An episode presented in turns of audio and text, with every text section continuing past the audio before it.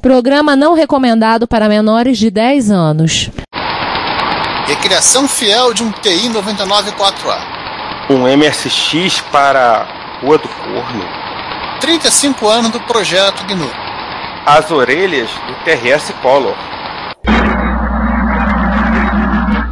Aqui fala o seu repórter retro, testemunha ocular da velhice do seu PC, com as últimas notícias da agência Retrocomputaria.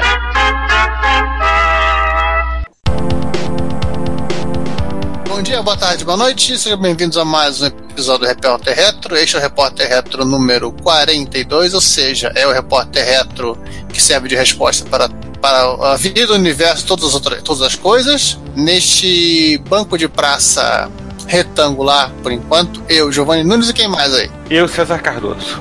E o Ricardo foi, é, ficou de trazer a, os quitutes, então vamos ter que esperar um pouquinho antes de começar logo. Vambora, né? Ah, vamos começar logo. Então tá bom. Vou começar pelas efemérides, né, para não perder o, o, hábito. Esse ano, aliás, esse mês agora, né, setembro, hum? fizeram 35 anos do anúncio inicial do projeto GNU. Em 27 de setembro de 1983, a famosa mensagem né, do Richard Stallman anunciando o projeto. Sim, esse e-mail ele mandou, essa mensagem ele mandou na Usenet, não é isso? Isso, ele mandou na Usenet, ele mandou no Newsgroup não, na Net, ARPANET. Na, na ARPANET. Não, não, não, acho que já era o nome Usenet. Ah. É, já era, já era Usenet. Usenet é de 1980. Ele postou no Net Unix Wizard e no Net Usoft. E é assim, ele explica quem ele é, explica os motivos, explica que ele não está aqui, não está pedindo contribuições de equipamentos nem dinheiro. O que ele está pedindo é nada mais nada menos que as pessoas ajudem fa fazendo código. É a mensagem clássica, como é a mensagem clássica né, do Linux anunciando o, o, o projeto Linux, né? Uhum. E não deixa de ser uma marca porque, né? Assim, era basicamente um mundo que corria, assim, em paralelo ao mundo que normalmente a gente presta atenção aqui no, no retrocomputaria, né? Mas, Uhum. mas, mas como a gente vai falar algum momento de workstation e tal? É, no caso, mini computadores e workstation na época. É, de um mini a gente já falou, né? Uhum. Dos, aliás, os minis a gente já falou, particularmente deck, mas vamos falar de workstation e tal. Né? Em algum momento na frente. Mas, bom, vamos passar pra frente então, né? Olha, é bem interessante que eu, o, o, o Stallman na- no, no anúncio oficial, né, o Unix Livre, ele faz todo, todo o escopo do planejamento dele, né? De fazer compilador, de fazer. de- até, inclusive de fazer um joguinho, um jogo de Empire. Eu não sei que joguinho de Empire é esse. Né, Também, não, também não consegui identificar. Eu teria que descobrir depois. Enfim se, enfim, se alguém souber qual é o, o jogo que ele tá falando aí, né? Por favor. é, Dê um é, toque para nós. Isso. Mas, ah, isso deixa a nossa sessão de efemérides curtinha, mas a compensação é, é, a- é a efeméride, né? Sim, é a efeméride. Né? Como se não. Né? A efeméride de, de peso. Uhum. Né? Bom, vamos passar então pro. Para a nossa sessão Hackaday. E a gente começa com o TIM, que não é um operador de telefonia. Cara, o TIM é, é, é- é legal. Né, teve um, um- um evento na, na Inglaterra, o Electromagnetic Field, o EMF, em que o, o, né, o Rory Mangles ele descreve né, como ele construiu um computador de relés do zero. Provavelmente, se você é, assina o, o, o Computer File no, no YouTube, você viu que eles tiveram fizeram uma meia dúzia de vídeos sobre o, o MF 2018. Muita coisa acontecendo e, no caso, o, o, o Rory Mango explicando como funciona né, esse, esse computador de relé.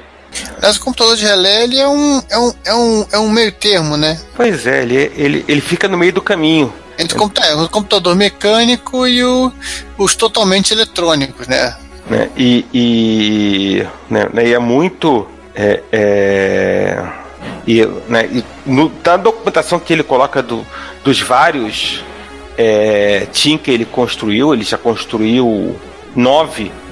Tinha 1 a 7, eu Sendo- tinha 8, Tiny é. Tim. É, o, o, o Tiny Tim não é, não é de relé, Ah, tá. ele é de diodo, né? É DTL, né? Uhum. de trans, é, transistor lógico. Mas os relés é de 1 de um a 8. E no caso do de relé, né, ele é de- o de relé clássico. Entenda, se ele não, não tem chip de RAM, Hum. né, pra, pra memória. Ou seja, ele realmente ele usa todo, toda a construção dele é usando relés. E, e, e aí ele fez o Team 8 numa, numa caixa de acrílico, pelo menos parece acrílico. É, é, é transparente. Para que você né? possa ver a coisa funcionando e o principal, né? Você possa ouvir, ouvir o barulho que esse, esse treco faz. Eu gostei foi do, do coletivo de capacitores aqui da foto. O. Assim. Cara, coletivo de capacitores é um negócio bonito. Nossa, ele, ele, ele tem até cuidado de fazer uma, uma porta paralela para né, para né, eventualmente colocar impressora. Até eu acho que no, no, no, que ele manda pro MF já tá com essa porta paralela hum. para imprimir. Olha, vai poder é. fazer uma, uma impressora de relés agora. Que na verdade, acho que se eu estou entendendo corretamente, é, é onde. E aí, e a ideia que se pareça muito com a tecnologia da época do ENIAC, é, ele vai, os resultados vão ser impressos, né? Uhum. E o Team 8, ele é tudo incomplete. Então, então já sabem que é, né? Então é possível construir um computador Homebrew Turing Complete com é, relés. Inclusive a foto que tem aqui da a foto do, do pacote, ele tem uma, alguma coisa que se assemelha a uma leitora de fita. Ou leitora de fita ou uma microimpressora que ele, ele desenvolveu para poder imprimir algum tipo de resultado. Me parece realmente mais uma uma é uma mini impressora. É, é uma mini impressora do que uma, do que uma coisa de vista. A, né, apesar de eu não estar conseguindo ver onde, onde está impresso, onde, onde está plugado o, o cabo paralelo. É, o cabo deve, deve dar uma volta aqui e chega na, na, no outro lado. Isso, inclusive, eu não vi nas, nas, né, nas fotos. Né, vamos, vamos passar, vamos, senão. Vamos, vamos. Vamos passar, que senão vai ficar procurando. Vamos, vamos falar de uma coisa mais sólida. Vamos. Cara, esse aqui é bacana. Esse é. Aliás, cadê o Juan nesse momento? Ah, o Juan tá, tá gravando conosco hoje usando Libras. Ah, sim, é que. É Vocês não estão podendo acompanhar os comentários dele. É, é que eu não tô, não tô conseguindo ver o, o, o Juan daqui. Agora, agora que você um pouquinho pro lado, eu consegui ver o Juan ali, ali na Libra, ah. parecendo aqueles, né, aqueles, aquele pessoal de, de Libras. Aham. Uhum. Ele tá, tá ali. E, a, e se eu tô entendendo, ele tá bem animado aqui com o que tá aparecendo, né? Uhum. Na nossa tela. Não, isso aqui tá, é bem interessante, porque pelo que deu para entender, o sujeito ele literalmente refez a, a placa mãe do T99, colocando obviamente, os upgrades para lá necessários do T99 e num outro gabinete bonitinho, com até com um teclado simpático em Azert que ele mesmo, que mesmo desenvolveu para. O legal dessa máquina é que ela já vem com 32K, já vem com sintetizador de som embutido, vem com duas portas de joystick já no padrão Atari, ao invés daquela porta de joystick multiplexada de, uma, de um que é padrão meio Atari. Vem com uma porta de conector padrão de porta de, uma porta de joystick padrão TI, uh, teclado opcional, low profile e o BDP padrão de 6K de VRAM. Já integra o TI Basic, o editor e o assembler, tudo na Grom. E o principal, né? Já tem é, outro, tem, é, claro, tem o hack do, de 3.58 MHz, que é importante no TI, e tem 32K de RAM ao invés daquele simpático 128 bytes. Quer dizer, é, é, é realmente é, é, assim, e, e, uma coisa que eu achei muito interessante é que ele pen, que pensou no, no, no, no Tiny é como se realmente tipo a TI 83 fizesse uma versão uma versão teclado separado do. Né, uma versão bombada e com teclado separado do, do, do TI-99. Tanto é que tem um jeitão meio de videocassete. É, na verdade ele fala que o. Ele... O que faz todo sentido, Não, porque, ele, porque ele baseou... é uma espécie de dos anos 80. ele baseou o gabinete no, no gabinete do, do LX1000, LX100 que é outra máquina muito popular na França que também o, usava o pastor da Texas. Gente, esses cauleses são loucos.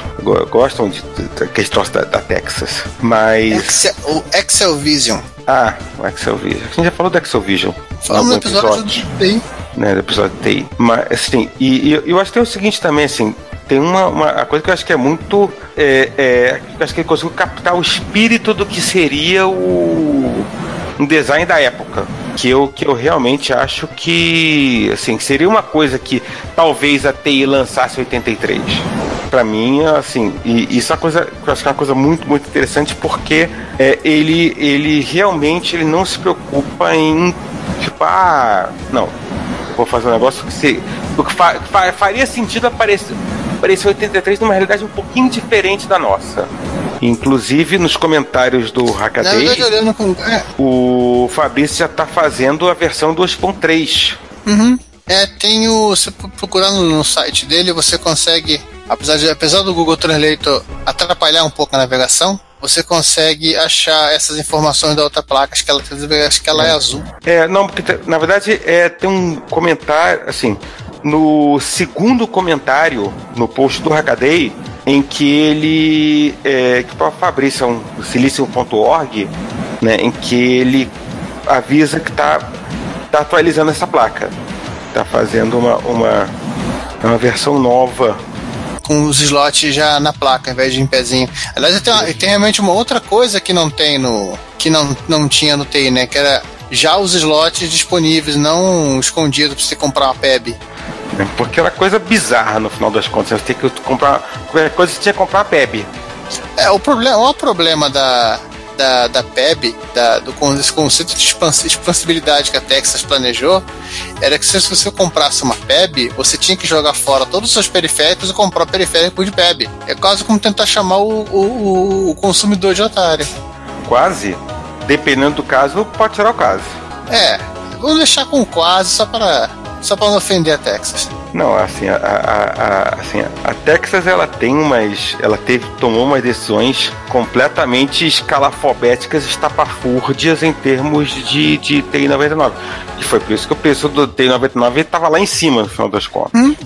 Né? E tinha problemas sérios de, de, de memória. É, a ideia de tentar manter os 128 bytes de memória RAM, 256 bytes de memória RAM, esse tipo de coisa que assim que atrapalhava muito, muito até quem tentasse desenvolver alguma coisa para ele.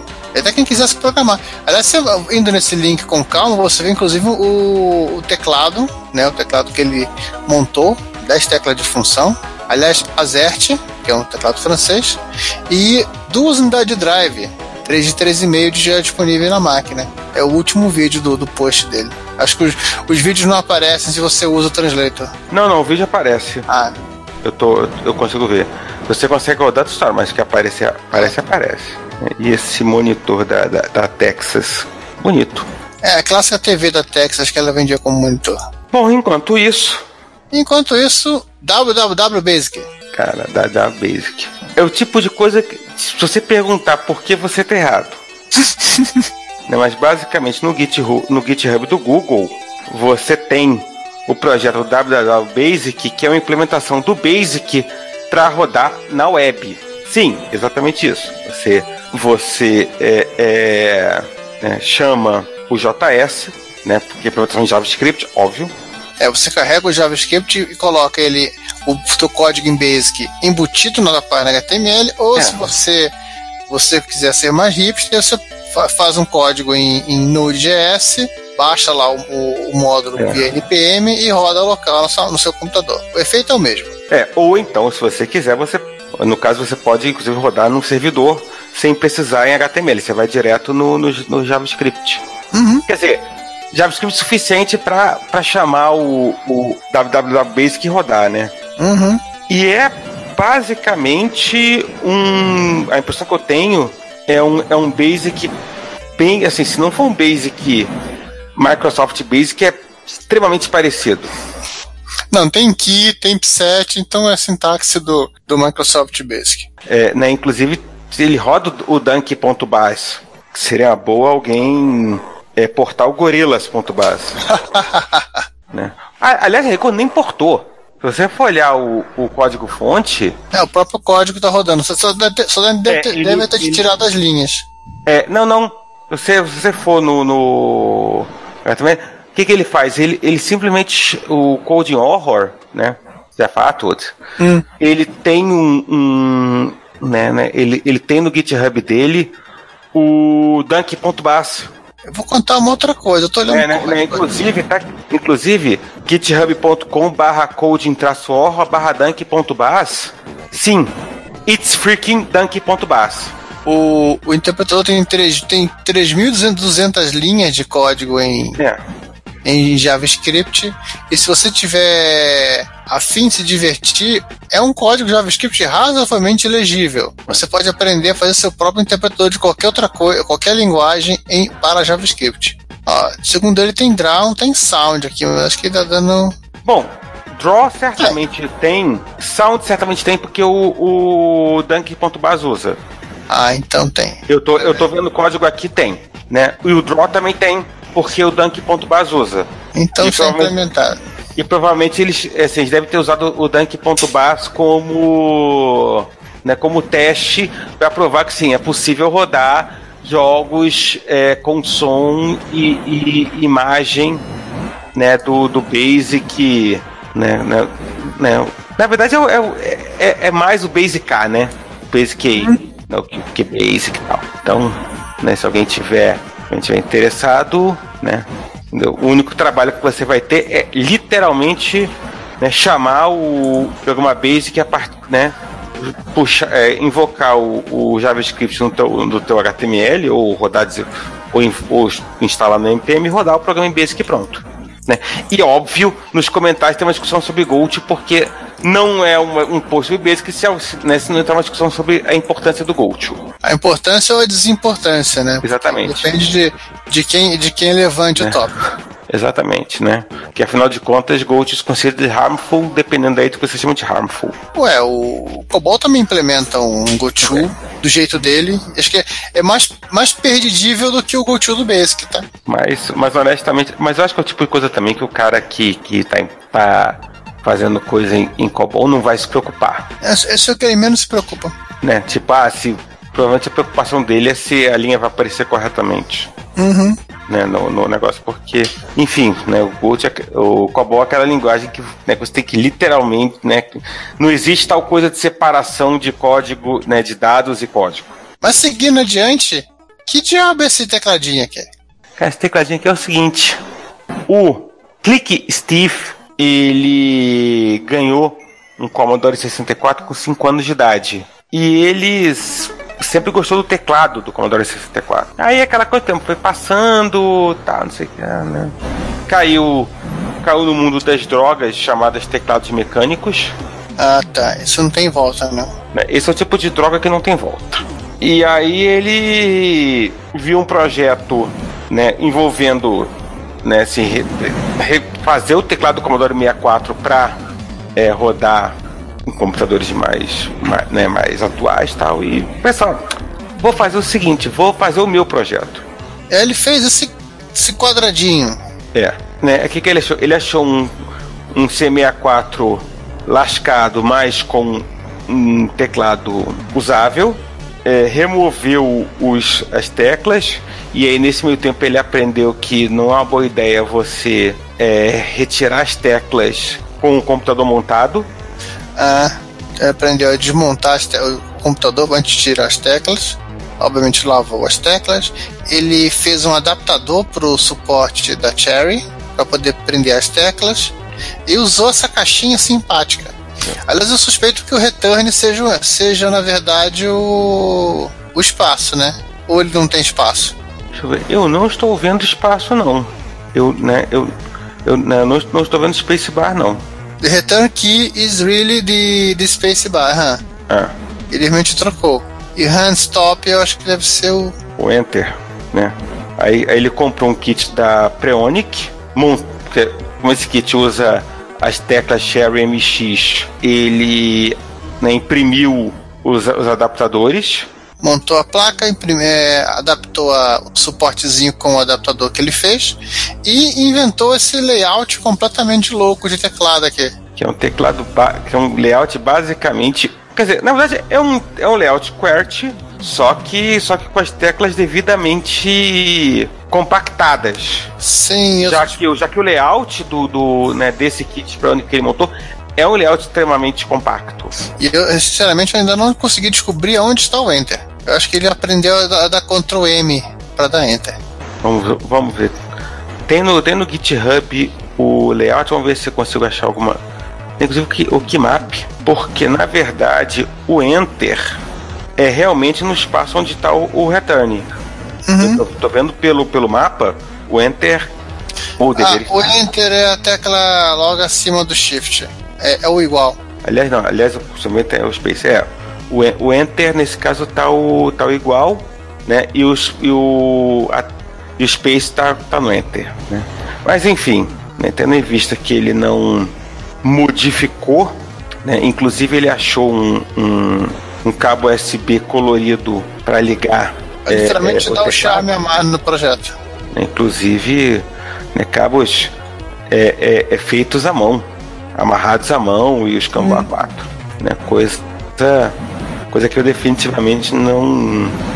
Vamos pegar aqui, tá? tá é, tamanho do cabo, enfim, voltar para cá.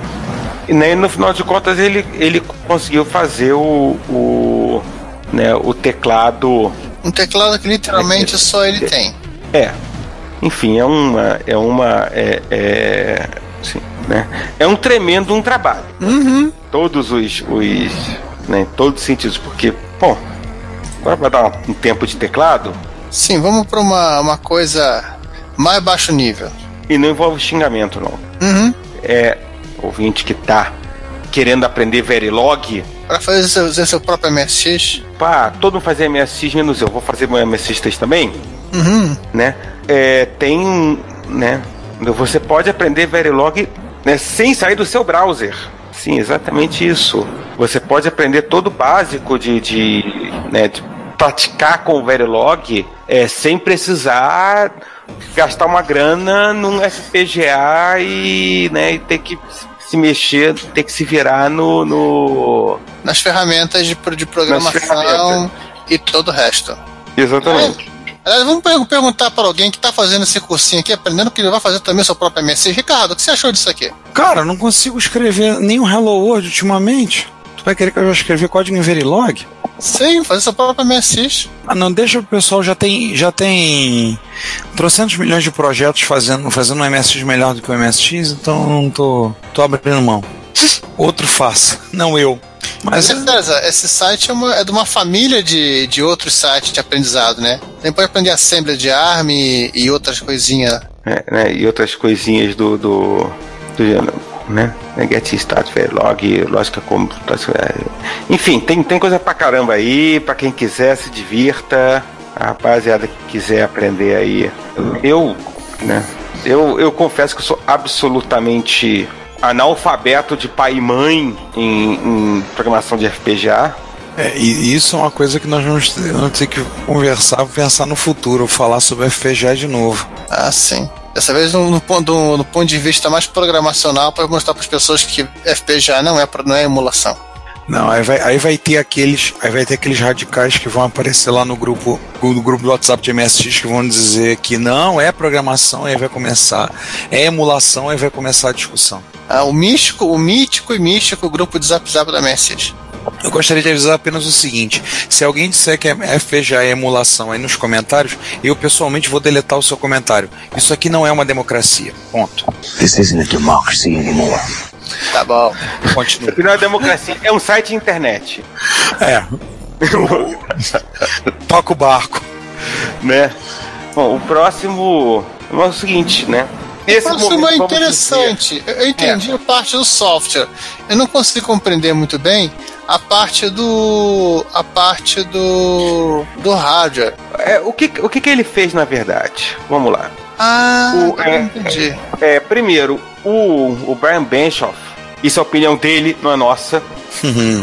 ele diz que o melhor computador que a Apple já fez em todos os tempos é o Mac SE30. Enfim, mas a opinião dele, ninguém tem nada a ver com isso.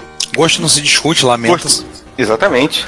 Embora o realmente o SE30 é um tem uma coisa extremamente interessante, uma coisa extremamente interessante, mas, de novo, essa não é uma discussão sobre qual melhor. Isso não, é um podcast. Isso não é um episódio de podcast sobre qual o melhor computador da Apple, não vem ao caso. Mas sim, é um podcast sobre o, o Ants, né? Que. Né, que, né, que, né, que entrou no, no, né, no buraco negro do Wi-Fi. cara, o cara fez o cara foi tanto a parte de software quanto a parte de hardware para poder colocar uma placa de Wi-Fi no Mac EC30. Não, na verdade ele não, ele não colocou uma placa de Wi-Fi, era o que eu estava tentando entender. Ele ele criou um, esse driver, na verdade ele não é bem um driver de placa sem fio, ele é um ele é um ele é um cliente para o OpenWRT permite que você pelo seu Mac selecione qual rede sem fio você quer se conectar, tendo você claro uma um equipamento é, algum equipamento de rede sem fio que funcione com o OpenWRT. É. Hum. É, ele, ele, o primeiro exemplo dele é com um Vonnet VM300, que é um módulo Wi-Fi é que você encontra 25 dólares no, no, no eBay, né? Que é uma plaquinha e que tem é, é, né, 30, 32 MB de SD-RAM, pode até 64 MB, é, 8 MB de, de flash, pode até 16, suporta é, né, Wi-Fi só na frequência de 2,4 GHz, daí vai o canal 1 até o 14, ou seja, 802.11 BGN, o chip principal roda, roda 580 é, MHz, ele consome menos de 3 watts de energia e suporta, né? Ele, ele pode ser tanto é, cliente como está como station, né?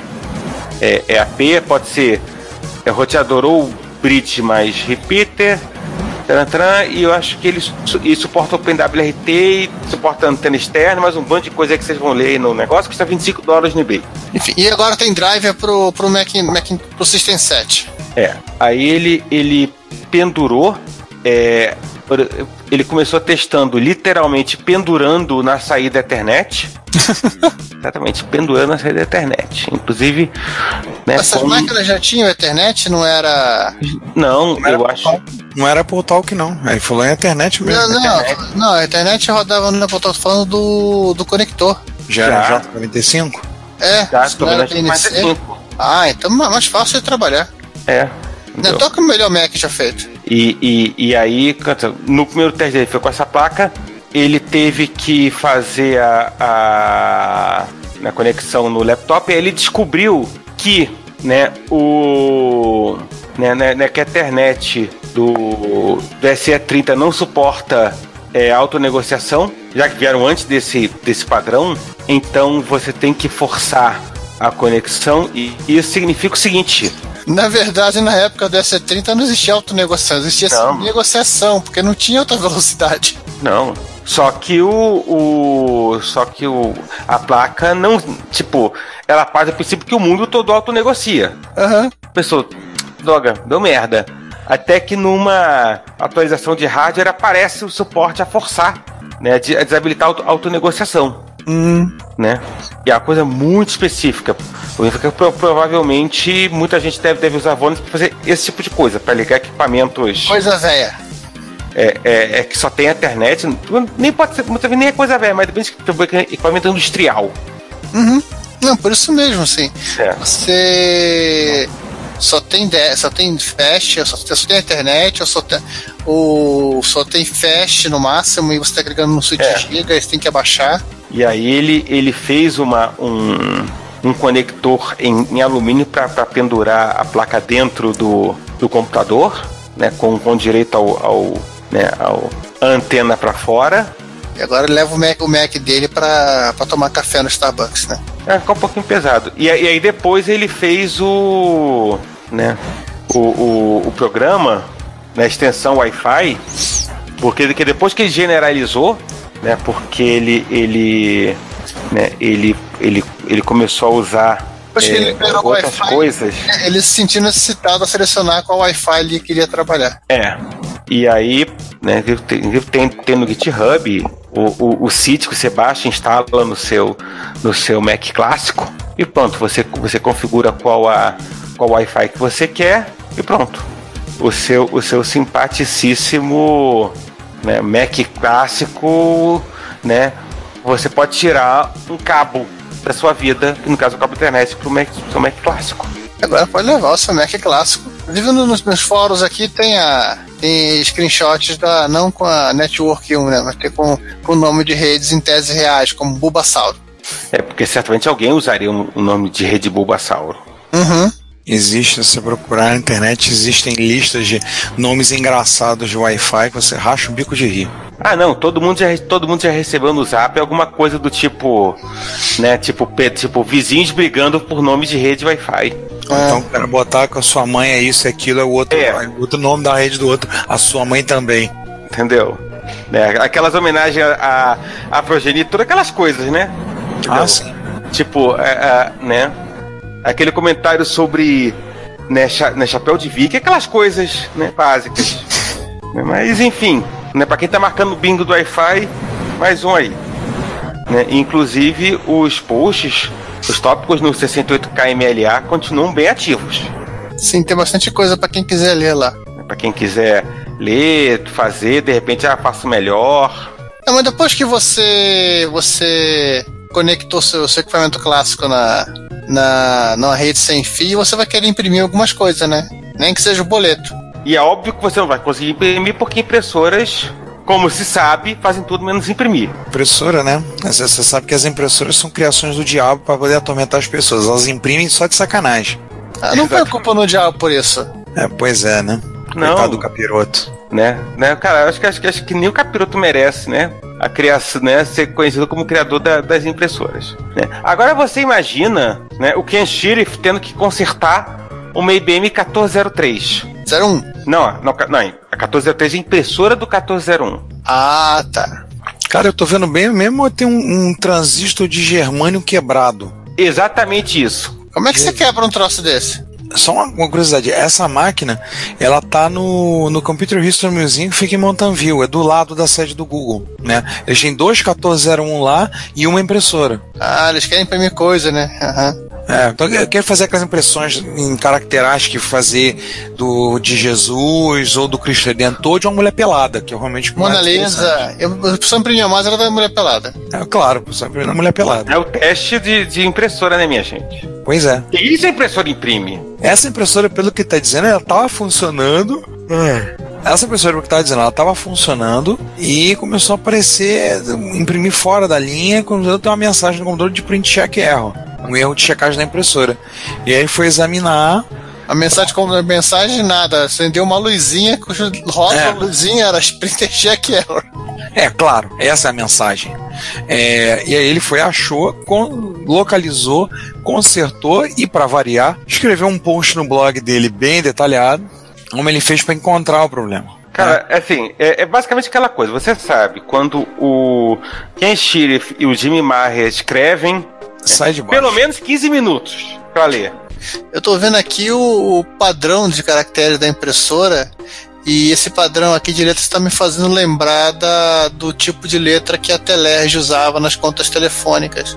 Se bobear, eu acho que as contas telefônicas eram impressas numa impressora desse tipo. Talvez numa, numa geração a laser que mantivera a fonte. Não. Ah, prova- provavelmente faz, e, e faz todo sentido, porque, porque sistemas de, de geração de conta normalmente assim, ficam muito tempo na ativa. Uhum. Mudar o sistema já tá funcionando, né? Ninguém, não, não, é, não, não é, não é porque tá funcionando, é assim, porque ninguém sabe como tá funcionando, por isso que eles não trocam. E sim, a impressora de 132, né, né, 132 colunas, né? Porque é óbvio que a primeira pergunta que ele vai fazer é: a impressora é de 80 ou de 132? Agora a gente continua no, no mainframe, mas a gente vai para um. Meu Deus. É. Uma coisa mais soft. Cara, cara, Soft só não. por essa foto aqui é. É, isso aqui já é. Isso é power, né? E você reclama de ter que usar o grep. Caramba. Como o pessoal programava o EDSAC. Essa foto do post já diz tudo. Cara, eu vou dizer que o que eu li não. e, Assim, tipo, né? Bateu no meu limite, ó. É, pra quem não sabe, o EDSAC foi um computador operado pela Universidade de Cambridge, na Inglaterra. Foi um dos primeiros computadores no mundo no finalzinho dos anos 40, né? E é um, simplesmente um, um grande monstro. Eu ia dizer, é um pequeno monstrinho, não, é um grande monstro, é um Godzilla. Tamanho. A pequena coleção de válvulas. Pequena, grande coleção de válvulas. Tem inclusive um vídeo mostrando e como era feito tudo isso em 1940, um vídeo de 1951. Tem o, ah, o EDSAC já tá lá. O TIMOC, né, que é o National Museum of Computing de Bletchley Park. Ele, eu lembro quando eu tive lá em 2013, eles estavam em reforma do EDSAC, estavam fazendo inclusive uma captação de recursos, é, quem tivesse disponível, é, disponível para ajudar é, financeiramente ao processo para poder fazer a reforma do EDSAC. Estavam batendo de porta em porta, perguntando se tinha válvula sobrando. É por aí, porque o que acontece? Né? Museus que são públicos na Inglaterra são bancados pela loteria, então não tinha entrada de graça. O museu que não é bancado, a entrada é cara pra caramba, porque eles são particulares. Então há um custo muito mais alto. E eles não tinham financiamento, então o Timok estava fazendo essa captação de recursos para poder fazer essa o, a reforma desse de saque. Que bom conseguiram. Em 2016 ela já estava disponível. Inclusive eles fizeram um post, tá indo lá. Tem esse vídeo 1951. Tem também uma palestra apresentando também o processo de reconstrução dele, feito pelo Tony Abbey. É interessante. As pessoas literalmente programando com ferro de solda, né? É quase isso, né? É quase na base, é quase na base do ferro de solda. E assim a gente encerra o, a sessão Hackaday e podemos passar adiante? Vamos. Podemos. Sessão, sessão Walking Dead? Rise from your grave. E inicialmente que é a subseção Você Tubo. A primeira é a do Perifratic, né? É um canal que eu comecei a assinar depois que a gente fez aquela exibição. A gente viu aquele vídeo dele fazendo, fazendo aquela restauração de louco, né? Aquela restauração daquele, daquele Atari 800 XL. Depois que ele foi até o inferno resgatar o Atari XL. É, aquele ali foi, aquele ali foi o, foi o meio que o, que o cão, o diabo cuspiu, amassou, pisou. Aí sim é a culpa do diabo. O, não é a outra, não. Assim, o Mico, coitado, trabalhando nada. Eu comecei a assinar o canal, porque depois daquela restauração, falei, vale a pena. E ele fez um vídeo mostrando um funcionamento, como é que funcionam as light pens, né? Light, lightsabers? Não, na verdade apenas light pens ainda. Ah. O, as light, como funciona a light pen, né?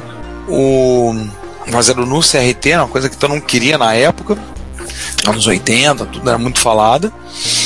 E ele aproveitou, ele filmou com uma câmera de 20 mil quadros por segundo, mostrar como funciona. E ele aproveitou e, para não perder a viagem, ele consertou uma light pen de um Amstrad PCW.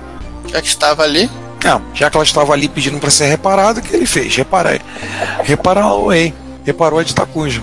Na verdade, o, a, a caneta ótica é uma coisa bem específica do bem específica do tubo de imagem, né? Tanto que ela, ela precisa do tubo de imagem para para se fazer funcionar.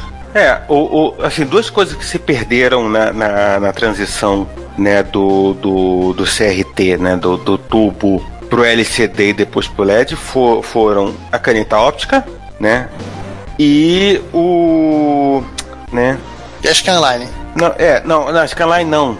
Qual é o nome daquele, do, pô, aquele negócio de, de tiros, que são daquela porra. Tem, tem no. Tem, tem... Ah, aquele revolvinho que é uma É aquele revolvinho. Isso. É, pistola.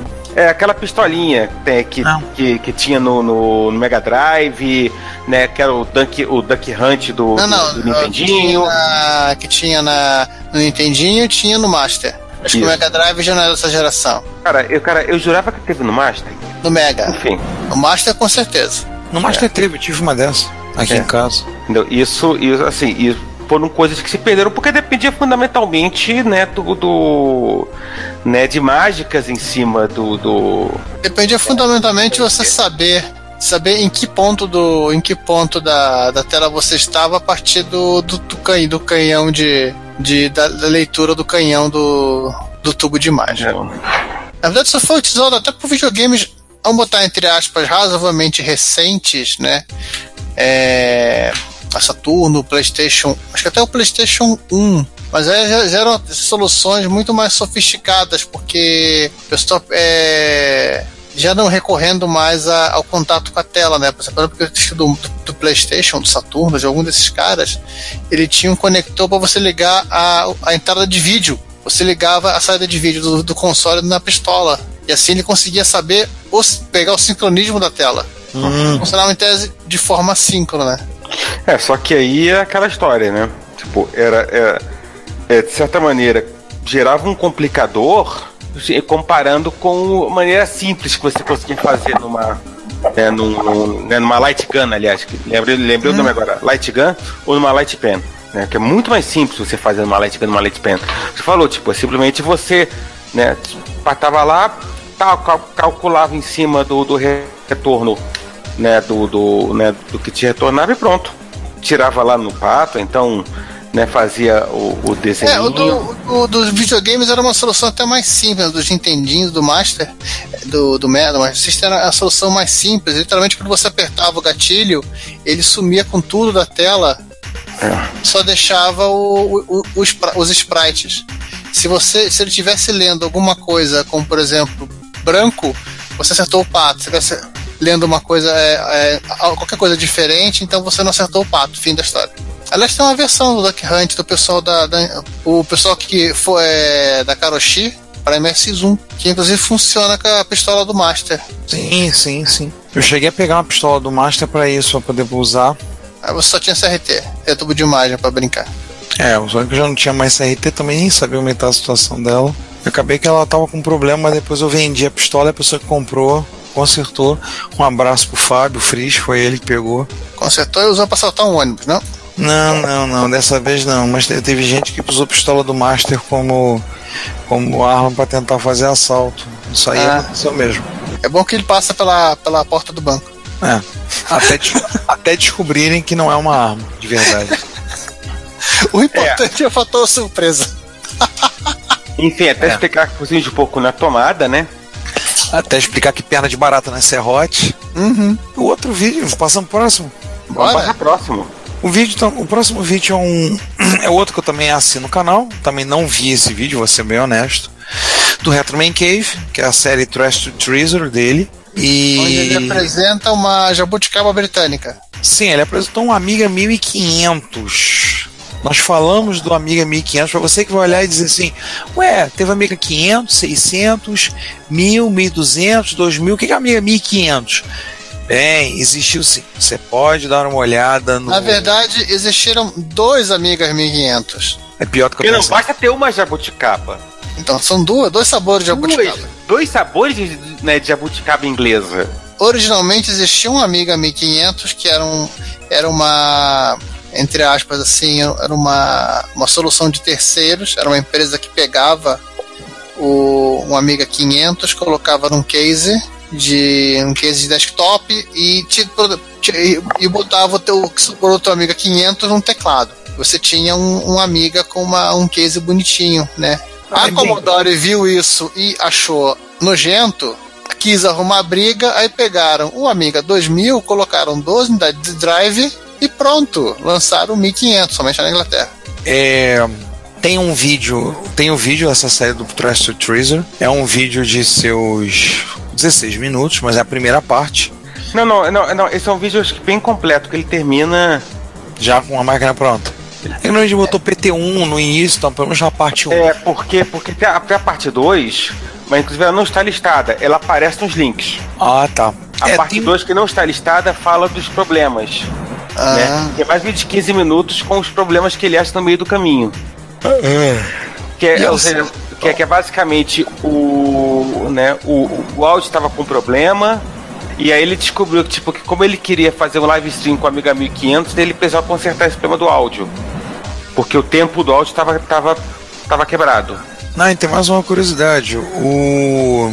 No primeiro comentário tem um próprio fixo ali pelo próprio Retro Man Cave, que ele tem um vídeo mostrando a história do Amiga 1500. Tem. Então que ele fala do Amiga 1500, essa história, né, como é Commodore versus Checkmate. Checkmate era a empresa que fazia a adaptação. Não, e ele, e ele, de- ele, de- ele fez um vídeo, esse vídeo, ele fez o vídeo do Amiga 1500 com o cara da, da, da Checkmate, que por um acaso já deve ter acabado quando vocês estiver ouvindo o Kickstarter, né, para fazer o, né, a nova versão desses, desses caras. É, aquela, aquele gabinete do 3000 preto, né? Isso. Aí tá rolando bullying no vídeo aqui, ó. Paula, Denise, Denise e Fat Lady. Tá. Pobre Agnes. E aí é. E aí basicamente é 15 minutos de concerto. Com mais 15 minutos não listados de concerto de áudio, porque a vida é isso. Você acha que consertou, não consertou. Aí tem que consertar de novo. Você acha que tá tudo certo quando você descobre, não, não estava. E aí basicamente você, né, 15 minutos ouvindo a voz relaxante do RMC. Enquanto isso, vamos, vamos subir no nível de bizarrice, Vambora. né? Isso não chega a ser a jabuticaba. É, esse, episódio- esse episódio aqui vai pro final de outubro, então já estamos falando de Sharp, né? New Life People, Sharp. E o Live People, estamos aqui um- uma máquina que a gente falou no episódio. Sim, sim, sim. Eu acho que esse aqui só não chega a ser o New Life People. Não, não, não, porque esse, esse é de 84. Esse. É, bom, o, o, o Abkubu. A, a, sei lá, sabe como é que se fala que esse negócio aí? Se eu entendi bem, é Akbilku. É. É o A, pronto. Enfim, basicamente, se você, se, se ele estiver nos ouvindo, é, por favor, ou quem souber, é, descreva aí como, como fala o nome dele. Ele, ele tem uns vídeos de concertos, e tem inclusive um vídeo que acho que a gente. Não lembro, acho que a gente chegou a comentar de concertos de, de, de, de PC. Nossa, que, que a gente. Enfim, é, já deve ter, acho que a gente já falou dele. Né? Inclusive tem um, um, um vídeo dele que tem um tocador é, de MIDI em, em disquete, né? porque a gente não, não, não perde a oportunidade. A vida é isso. E ele descobri, ele achou um, um Nexus, um Sharp PC 7000. Esse aqui não tá naquela confusão do da família MZ, ele não é da família X1, ele não é X1 Ele é um- Turbo. Ele é um Ele PC. é, ele é Sharp PC, mas ele não é calculadora portátil, ele é Um dos IBM poucos é, Sharp PC com que são compatíveis com o BMPC. Ah, e ele é, é do modelo arrastável, né? É, é um modelo é um modelo estou forte, eu posso carregar esse aqui para cima e para baixo. Esse é literalmente arrastável. Com aquele design de compact, né? Do compact portable. Não, é, ele é, ele- o Portable usava um CRT, usava uma telinha pequenininha. Ele, ah, aquela bateria maravilhosa. Ele já era uma, uma usava um LCD e a É, parte ele- legal e ele- divertida, né? Ele usou, ele foi o primeiro computador do mundo com LCD é, é, backlight. Olha, backlight, é uma coisa que Backlight. fe- felizmente a Sharp pensou que as pessoas deve, queriam, querer, quereriam utilizar o computador É, e mas- ler a tela. Mas, é, spoiler, o LCD continua muito ruim. É, fazer o quê? É a vida. Eu achei fantástica que a solução deles para o cabo do teclado. né? O teclado é um troço.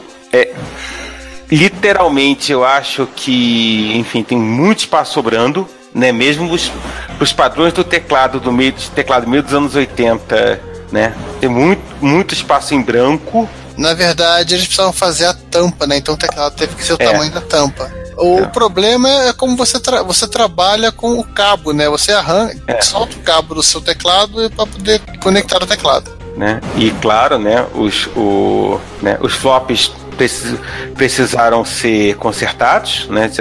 Que estavam já tinham vivido dias melhores. E consertou, aí né, saiu caçando erro de todos os tipos de tamanhos até conseguir botar o computador, né? E, e aí tem, né, ele joga VET, né, que é um dos poucos jogos que ele tem que rodam em BMPC clássico. Hum, Tipo, você pega no, no, no LCD, né? É terrível pra se jogar. Não se preocupe, é, mesmo com notebooks mais recentes, tipo aqueles compact aero, É, eram vendidos como se fosse uma espécie de sub-notebook, né? É. Ultrabook no dia de hoje, qualquer, é, qualquer coisa que ti- ti- tivesse animação na tela tor- é, era Não, não, não, até mesmo enquanto eu falo é, é, em termos de contraste. E, né, né, e como esse PC 7000 dele tem é, saída, né, tem, tem saída para monitor externo. monitor externo, né, né, você bota no, no bom e velho CGAzão da massa, o jogo fica até mais rápido. Né, porque ele porque não precisa ficar invertendo cor Ele é- para ser ele é- legível. Aliás, o bônus desse, desse vídeo aqui é que você vai aprender a fazer aqueles cabinhos enroladinhos. Exatamente. Como enrolar o cabo, né? Como enrolar o cabo. Ele fez uma coisa mais inteligente, ele fez um micro cabo. Tipo, Nossa. Só 10 centímetros, não precisa mais que isso. É um vídeo aí de quase 25 minutos. Uhum. Então, né, vocês podem. Um processo de desmantelamento de, de largura. De...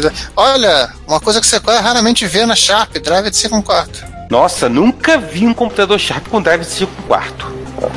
Você já viu alguma vez, Ricardo? Não. Você já viu alguma vez, Giovanni? Não, nunca vi. Aliás, uma coisa curiosa, é, o- esse drive, essa máquina ela não tem, ela tem um drive que é um duplo deck. Ela ele é uma unidade que tem dois drives. Ele é um pouco mais, ele é um pouco mais fino que o, é um pouco mais alto que o que o drive padrão e, e um pouco mais mais baixo que o full, o full aquele grandãozão, Full height, né? o full height. Né? E você podia literalmente pendurar uma impressora nele. Sim, como ele porque a tinha. impressora, a impressora ela se conectava no computador. Mas enfim, a né? Vamos deixar um pouquinho aí o, o New Life People de lado. E, se E- você, se você tiver é, né, algum, né, né, alguma, alguma alergia à poeira, volta daqui a uns 5 minutos. A gente tá falando do vídeo do Adrian Black, né?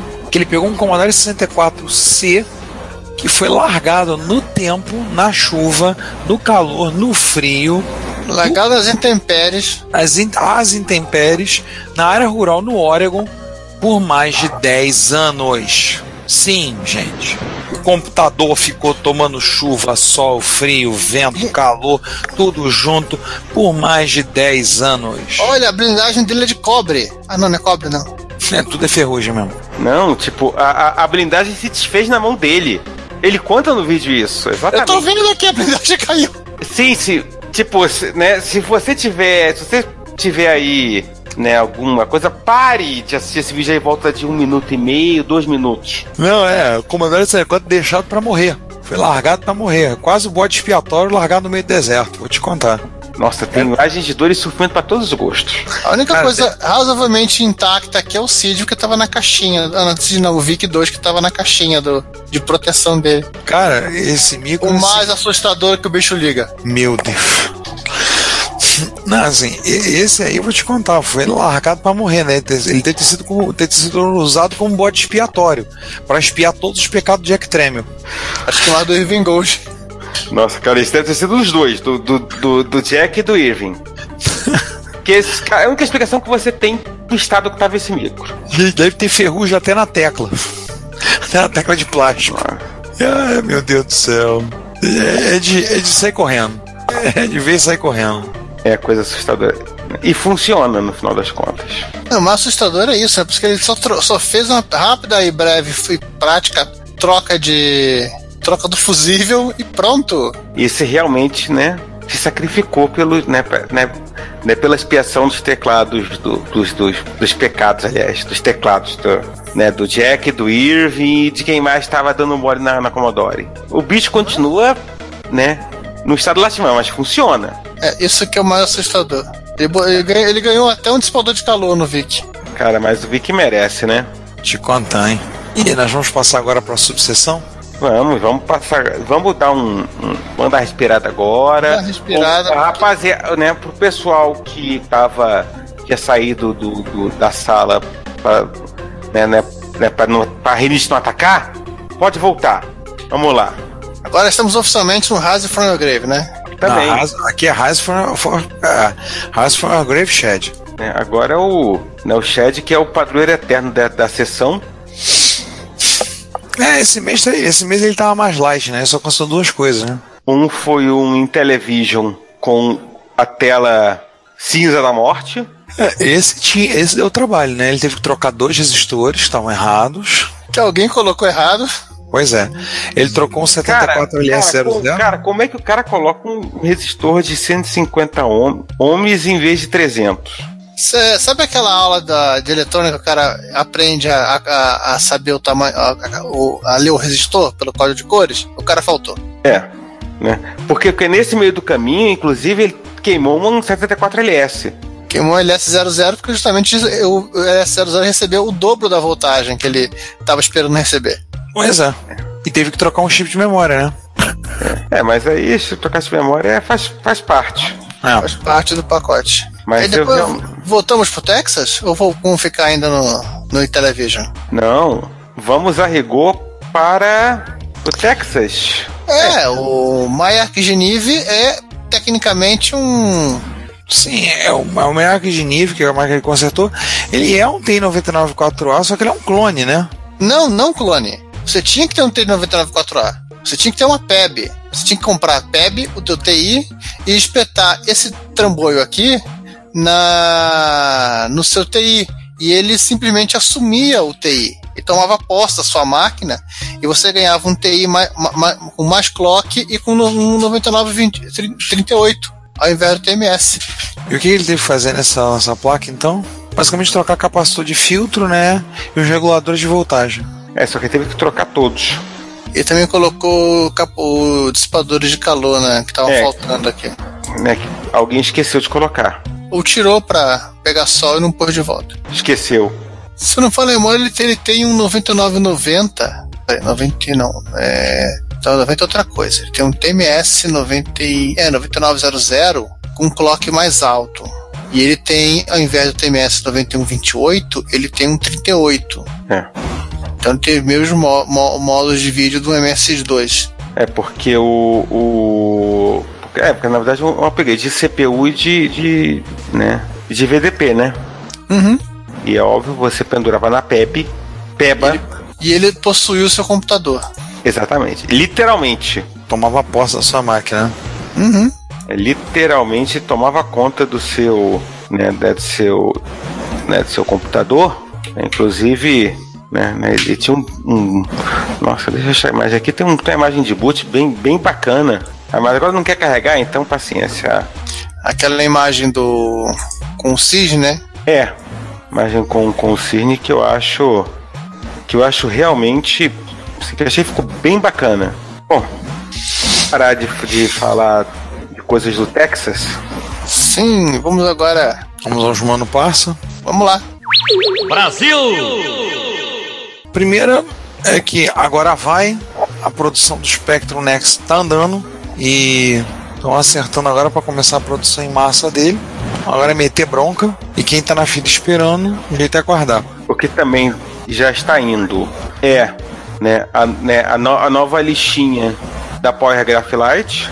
Pode lembrar que a Tecnobyte está vendendo es- essa leva agora que eles estão anunciando da, da Power Graphite já vai vir com o adaptador. É porque eles tiraram o, o, o suporte a né, esse vídeo e a, e, a, e a vídeo composto. Sim, sim, eles tiraram diretamente na placa para poder diminuir a placa de tamanho. Mas você querendo ter um adaptador, eles vão mandando junto o adaptador. E aí, em vez de você usar o VGA 15 kHz, você usa esse vídeo ou você usa o. Aliás, aliás, parênteses, acho uma pena que né, não é uma tarefa muito fácil hoje em dia você achar um monitor com, com esse vídeo, uma TV com esse vídeo. Esse vídeo é legal. Mas, e um outro mano parça nosso, Sim, sim. o Riggs, um abraço pro Riggs, restaurando um cartucho de que Fez a limpeza, fez um, um, um, né, o relabel, Eu vi esse vídeo adicionado lá, mas eu não tinha assistido ainda. Bom saber. É, obviamente aquela coisa que exige muito mais paciência do que propriamente né, trabalho braçal, como toda limpeza que se preza, né? Aliás, a... ele tá fazendo. tá refazendo aqui, remontando e restaurando É. ca- cartuchos da Atari que não são da Atari, né? Ah, São cartuchos com case da Atari, a arte da Atari, mas que são jogos da Activision. É aquela coisa quando, depois de alguns anos, a Atari. A Atari, a Atari já na- nas mãos do Stremio relaxou e. Ah, se você publicar jo- outros jogos, tudo bem.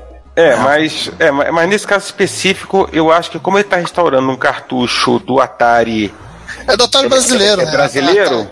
A, a Gradiente passou a. Passou a. Isso, a, a, Gradi- a Gradiente ela, ela pegava esses, esses jogos da Activision e publicava Como Atari. como Atari. você via, você via lá Activision, tá bem grande o Atari, tá maior do que o tá aqui tá pequenininho. Tá, tá bem grande, tá pequenininho. E o Polivox, né? Polivox miudinho e um relevo de Activision que devia ser o case que eles usavam nos Estados Unidos. Aí tá um, um trabalho, um trabalho de limpeza, né? Aquele trabalho bem cuidadoso. Eu, vi, eu vejo o vídeo do Riggs, o Riggs é bem cuidadoso nessa parte de limpeza. Até quando ele pega essa marreta aqui e dá uma marretada no cartucho. né, exatamente, né? que Essa que tá no final, né?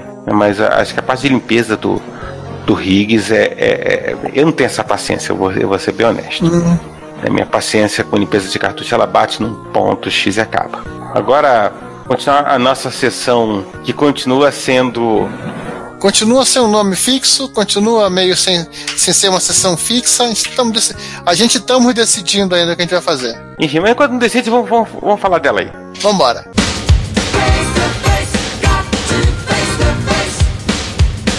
Essa vimos no Face, no nosso grupo, né, no, no, no Retrocomputaria, né, se você não está inscrito lá, azar o seu. O Marcelo Cabral, ele resolveu tirar o pó, né, de vários programas que ele, que ele publicou, que ele fez, né, em vidas passadas, Ele fez na sua juventude. na juventude e tá, post, e tá colocando no, no, né, no GitHub. Então ele tem, o, ele tem um particularmente que eu achei bem interessante, que é um de, um de controle de. de. de videolocadora, Uma coisa que não existe mais, né? né? Existe, chama Netflix agora. Ah, você não tem que mais fazer fichinha, tem que ir lá pegar, né?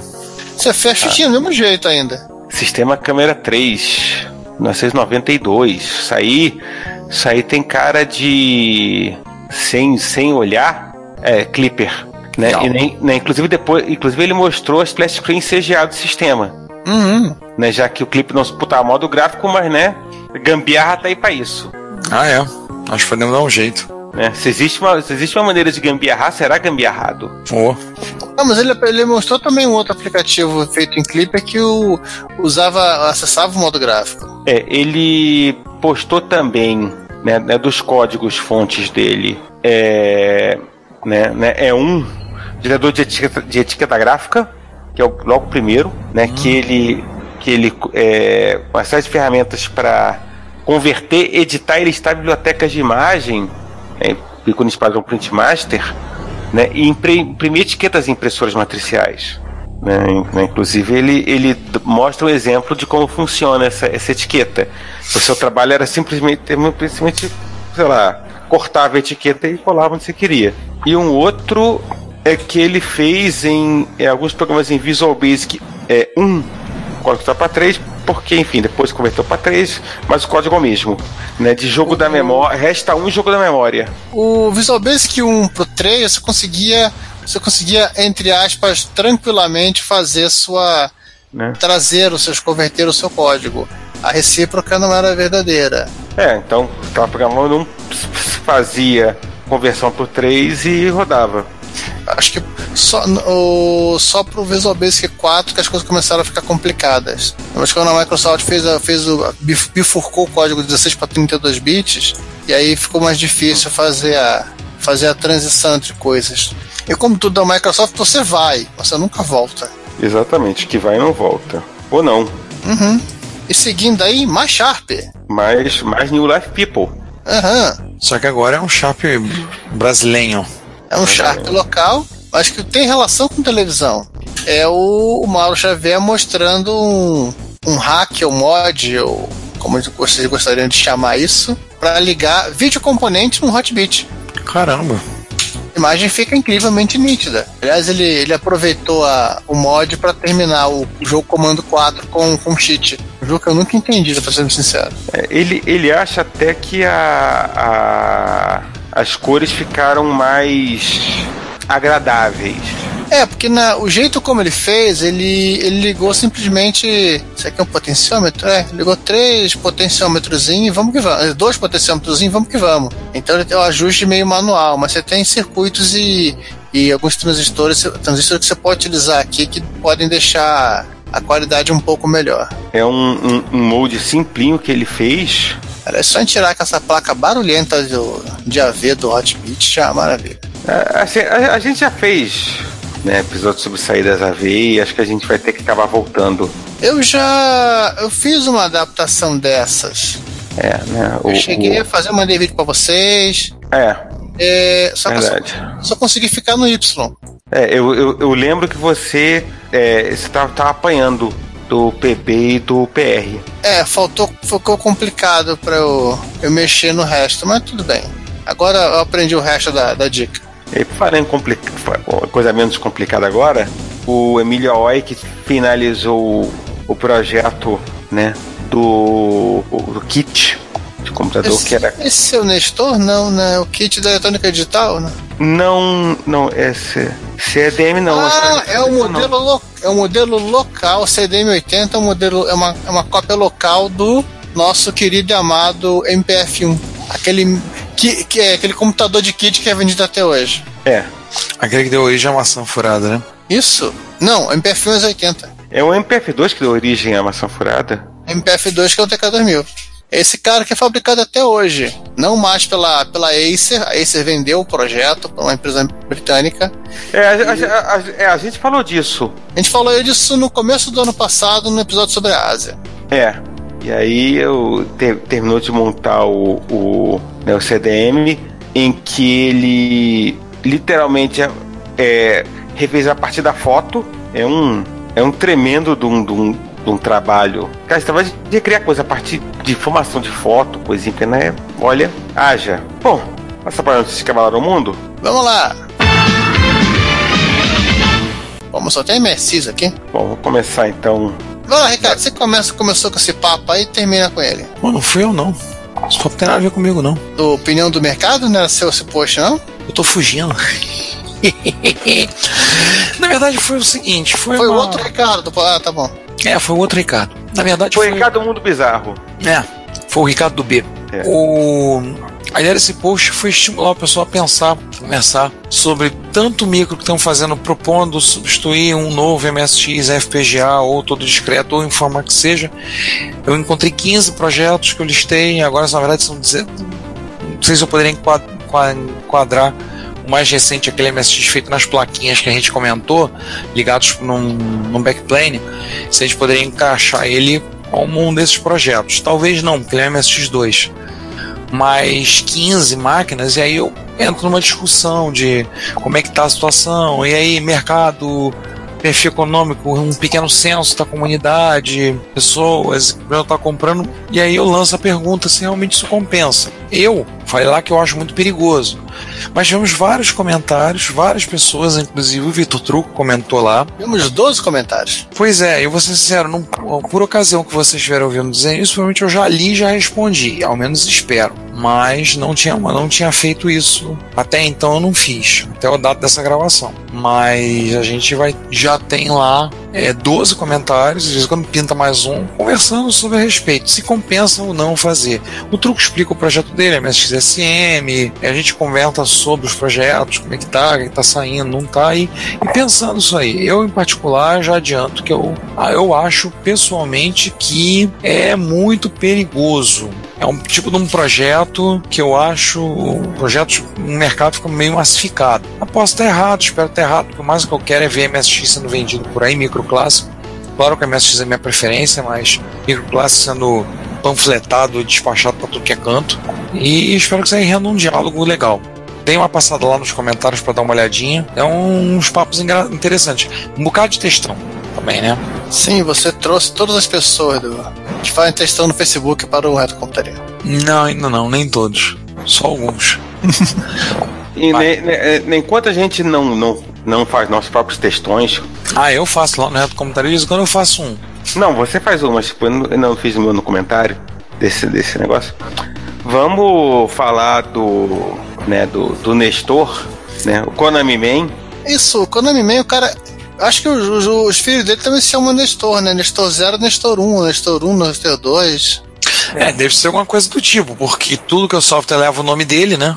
Então, E ele conta a história, inicialmente saiu no fórum da MSX.org. Em linhas gerais, não vamos contar os detalhes para matar o page view, nem o nosso, nem principalmente o da MSX.org, mas o Nextor, famoso sistema operacional baseado em MSX-DOS 2, a intenção era que ele fosse o MSX-DOS 2.50. Agora, oficialmente, é de ele é um software de código aberto e está liberado sobre uma licença que, segundo ele, é a licença MIT. Mas tem mais cara da licença BSD do que outra coisa. E aí ele conta a história, ele conversou, ele conheceu pessoalmente o Kazuhiro Nishi, conversaram, falaram sobre várias coisas. Tem um segundo post contando essa história, eu fiz poucos dias depois. Não contém detalhes, dá um pulinho lá para ler, vale a pena para saber.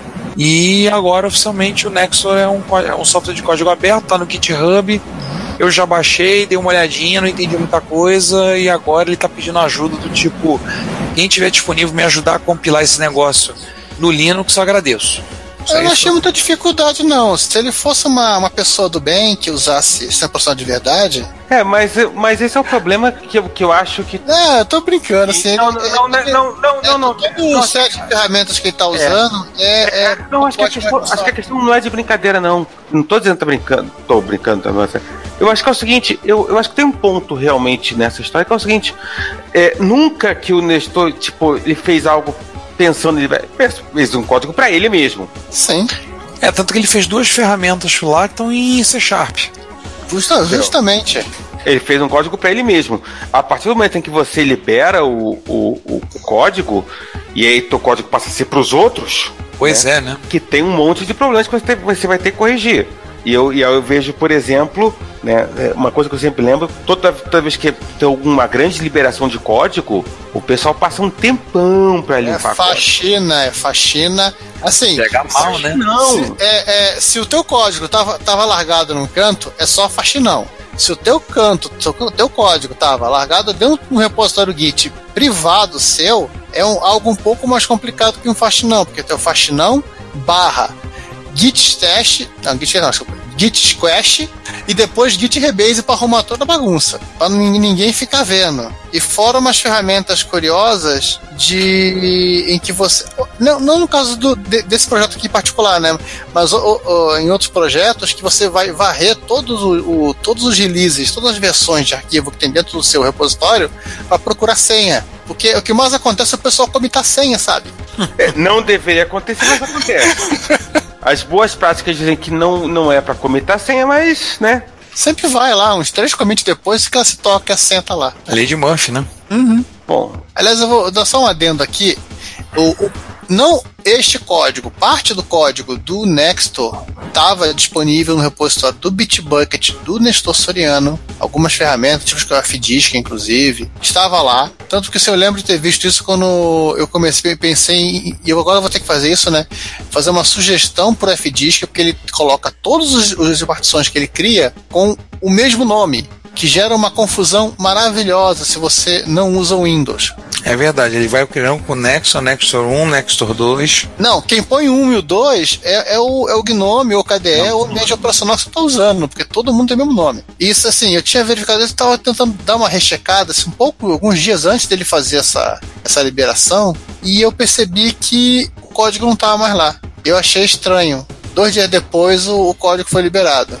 Não, mas, mas aí não mais no, no Bitbucket, direto no GitHub. Acho que é bem interessante que você pode saber como fazer ferramentas pro, pro MS-DOS2, porque quase tudo que foi feito pela IS Systems em 86 foi feito em C. Sim. É, o interessante assim, ele tá pedindo ajuda hoje em dia para quem quiser ajudar no desenvolvimento, quiser participar, tá precisando para quem tiver disposto para dar uma força aí, claro, agora o código é aberto.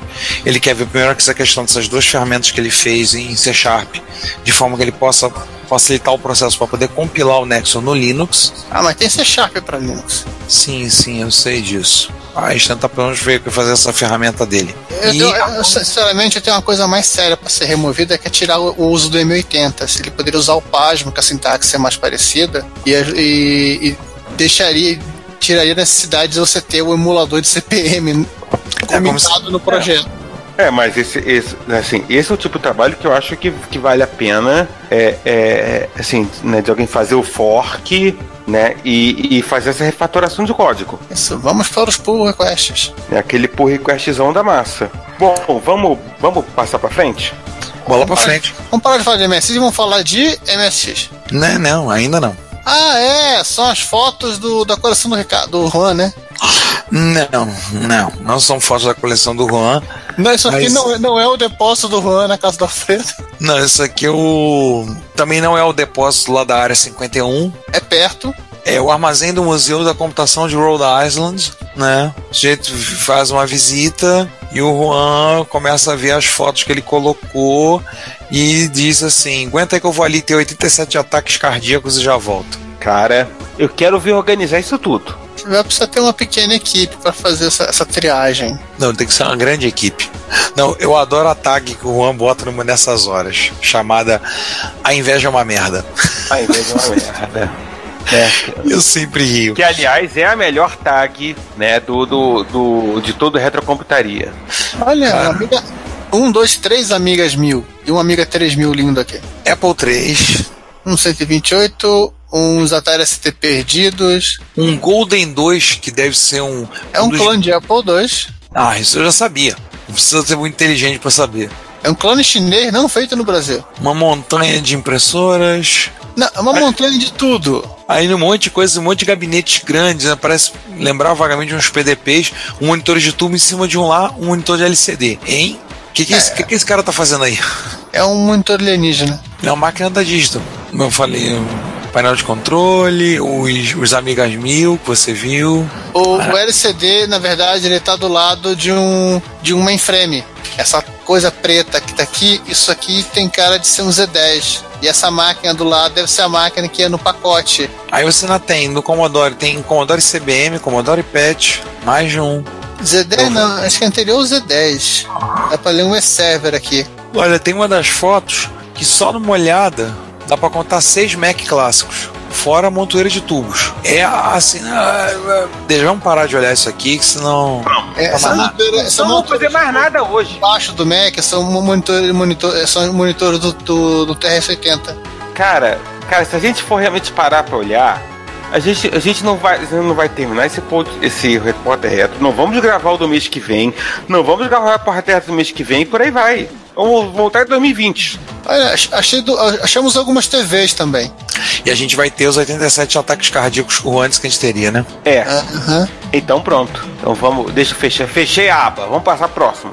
Fechar. é, Já que eu vi um desktop da Dell, vou fechar aqui. Né? Tá, vamos falar de orelha. Oi. Cara, é interessante isso aqui, é o projeto EARS, Electronic Audio Recognition, Recognition System, para o, o Coco, que é um sistema de reconhecimento de voz. É os orelhas. Muito interessante, o sistema, o Juan conseguiu aqui ver o- um vídeo com o demo, né, uma demonstração, o software está disponível no Color Computer Archive, software e manuais, E tem dois links, né? Tem tanto essa parte do Ears quanto um comentário do Brian Wesler, Yesler no Facebook que ele comenta que. Não, peraí, acho que eu peguei o link errado. Nós, fiz- no- no- alguns dias depois nós publicamos uma, um complemento para isso. Ah, tá aqui embaixo, tava no pingback. É, alguns dias depois nós comentamos isso de um, de um projeto do, do Mike Guzzi. Ele utilizou o IAS, eles fizeram engenharia reversa dos chips, é uma, é a coisa mais louca ainda. Sim, sim, sim. Tem inclusive um videozinho lá. E originalmente está em fita VHS. Ele subiu lá e o Juan colocou. Que a apresentação foi a tese de mestrado dele, ou coisa parecida, né? É. Bom, e pra fechar de maneira gloriosa essa sessão. Gloriosa, um micro da Sharp. Outro micro da Sharp. O MSX que o MSX que ia disputar todo mundo, né? Ele tem a cara de Panasonic. Sim, vocês ouviram no, no episódio que a Sharp, né? Enfim, vocês já sabem. Então, sim, a Sharp fabricou o MSX retroativamente. Se você não concordar, o problema é seu. Isso. É, isso é a história de como eu consegui o meu Toshiba FSTM1, que é exatamente igual, mudando a cor por fora, igual a um Panasonic FSA1 MSX2, extremamente comum. A diferença é que ele, eu brinco que ele fala com o FSA1 branco. E aí a história, como eu consegui esse micro, né, que alguns comentaram, ah, falaram, até foi no grupo de zap, falaram, eu falei, "Hum, tá aí, contar essa história. E aí eu resolvi contar a história de como é que foi, com detalhes, incluindo os detalhes sórdidos e os problemas. Então tem aventura, tem romance, tem. Não, romance não tem. É, tem aventura, tem ação, tem suspense e termina com comédia. Sim. Olha um degradê. O... Sim, tem um degradê também, a foto com a parte da família reunida. Né, né? E a comédia né, é, o, ita- é o italiano mandando pra Rua do Corno. Rua do Corno. Não, não, ele não mandou pra Rua do Corno, né? Não, o mais interessante é que ele mandou pra Rua do Corno. Na Não, verdade, ele, era pra ele- não, Rua do ele mandou pra Rua do Corno, não. Ele mandou. Ele, é, ele, ele, ele- ele não vendeu pra Itália, ele vendeu pra uma. Pra um, você mandou pro endereço que o Juan indicou, né? É, Na ver... Não, na verdade, a história em resumo é o seguinte: o italiano ele não queria mandar pra fora da Itália, não mandava nem pra Ilha de Capri, nem para acho que nem pra Sicília ele mandaria. Nem pra, pro quarteirão do lado. É, e se mandasse pra fora ele ia pedir uma fortuna. Aí o que acontece? O Juan conseguiu pra mim que uma amiga da ex-esposa dele, que casou com um italiano, tá morando na Itália, se ela poderia receber e enviar o micro pra cá. Aí ele transferiu o endereço dele para o endereço dela e comprou, o italiano mandou pelo correio para casa dela. Ela empacotou e mandou pro Brasil. E aí eu não sei se fa... Famoso, pro famoso endereço comercial do Juan. é, que na época era aqui no Rio de Janeiro, na Rua do Carmo, e provavelmente o cara não entendeu o que ela escreveu, e aí saiu a Rua do Corno. E aí foi enviado para a Rua do Corno, o Juan recebeu, e eu depois paguei a, a- todo o processo, ao- tanto ao Juan quanto a, a moça lá, amiga da ex-esposa do Juan, depositando um dinheiro na Caixa Econômica Federal, que ela devia um dinheiro para tia dela, então eu pago aqui. Não, o mais legal é que ele, que ele ainda trocou 2 pelo 7 no CEP. Não, o pior né, é, o pior, é, quem anotou isso, né? Porque a, é a amiga da a conhecida do Juan, que foi que da onde veio, aí foi- isso não foi pelo, veio pelos Correios, né? Isso veio pela. Isso veio. Acho que veio de UPS, se não me engano. É, veio pela UPS. E que ninguém sabe exatamente como o troço conseguiu chegar no endereço correto, estando com o nome da rua e o CEP errados. Pois é. Então foi feito. Bom, não tentem fazer isso em casa. Pois é. Aí depois, posteriormente, eu consegui uma fonte, uma fonte do FSA1 mesmo, e o micro tá aqui, ele funciona, bonitinho. A única coisa que eu tive com ele foi que a GR8net não funcionou nele. Eu tenho que testar melhor para ver que o para ver o que aconteceu. Eu tenho que ver o que aconteceu. Mas ele não detecta só a GR8net que eu tive problema com ele, mas o resto ele funciona muito bem. É um MSX2, ele internamente ele é bem diferente do FSA1. Começa que a placa não é todo, não é de fenolite toda e é um micrinho simpático, eu gosto dele. Ah, essa aqui é a versão original. É, eu É a também, versão original, não é a versão que a Panasonic falou. Dá pra fazer mais barato. é, eu também desconfio disso. Mas, chefe, o plástico vai ficar uma bosta. Pinta de preto. Vambora, toca o barco, vambora. Tem que cortar, tem que baixar custo. É, tem, que- é, exatamente, né? tem, tem que baixar custo. E existe uma rua do Corno, que acho que agora virou Rua do Forno, deve ter mudado o nome, em São Luís do Maranhão. Seu MSX poderia ter, eh, ter que ter ido parar lá no São Luís do Maranhão. Aí eu mandava minha cunhada buscar. Meio viajadozinho esse teu, notebook, seu, esse, teu computador, hein? É, eu teria, eu teria pedido a minha cunhada pra ir lá buscar. Pra mim, mandar pra mim. Não, minha cunhada não mora na Rua do Corno, tá, gente? Mas ela mora em São Luís do Maranhão. Ela mora do lado, na Rua do Otário. É, por aí. Rua do Mané. Enfim, Passemos aos comentários? Isso, encerramos o Notícias que Abalaram o Mundo e agora vamos comentar os comentários. Episódio não venta. É, ninguém fez essa piada, eu vou fazer agora, tá só de raiva. Episódio. não venta. Nosso episódio, de, nosso episódio de ventilador quebrado. Olha, eu queria avisar a todos que eu não aguentei ligar o ventilador porque eu não tô aguentando de calor, tá? Então, aqui venta. É um episódio nós falamos sobre software nacional para MSX, foi um episódio bem grande. Nós tentamos falar de quase tudo que a gente conseguiu localizar. Ainda deve ter faltado alguma coisa. Ah, que faltou, faltou. Então nós tivemos na primeira na parte A tivemos nove comentários. Tivemos a princípio o comentário do Melo Júnior e o comentário do Antônio José Melo, Melo Leite Júnior, provavelmente as mesmas pessoas, já que o ícone é igual. Não, não, é pai e filho. É, tinha que ser Melo Júnior e Melo Neto, né?